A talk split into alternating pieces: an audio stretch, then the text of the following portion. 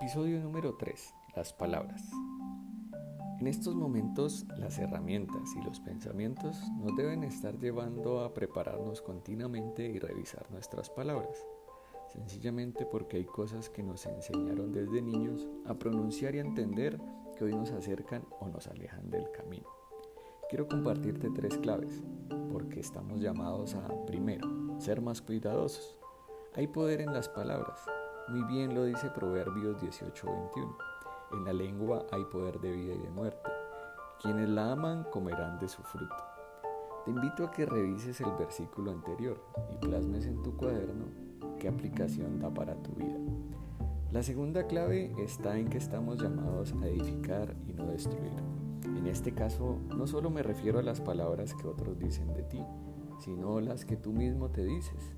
En este punto podríamos cuestionarnos sobre las palabras que escuchamos, sobre quién las escuchamos, las que nos decimos y las que ofrecemos a los demás.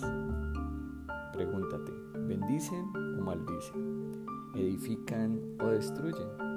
¿Alientan o desaniman? Te garantizo que cada palabra negativa que ha llegado por engaños a tus pensamientos existe también una verdad de parte de Dios que la convertirá en un buen hábito. Te lo digo porque su palabra es fiel y verdadera. Así será mi palabra que sale de mi boca. No volverá a mi vacía, sino que hará lo que yo quiero y será prosperada en aquello para lo que la envíe.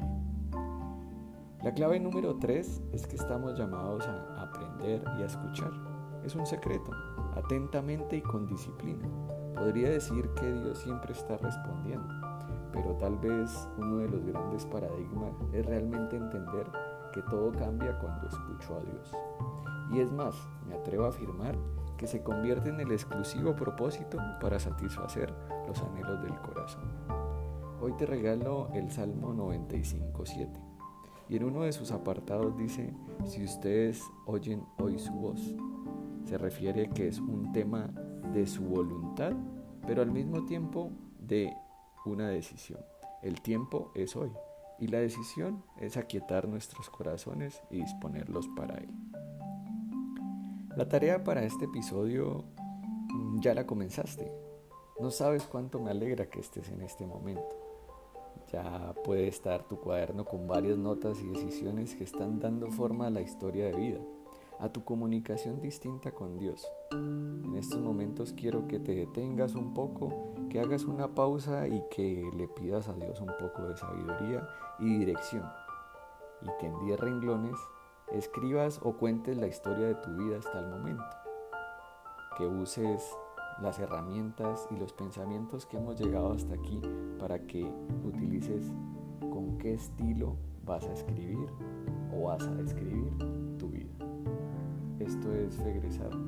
Gracias por estar aquí.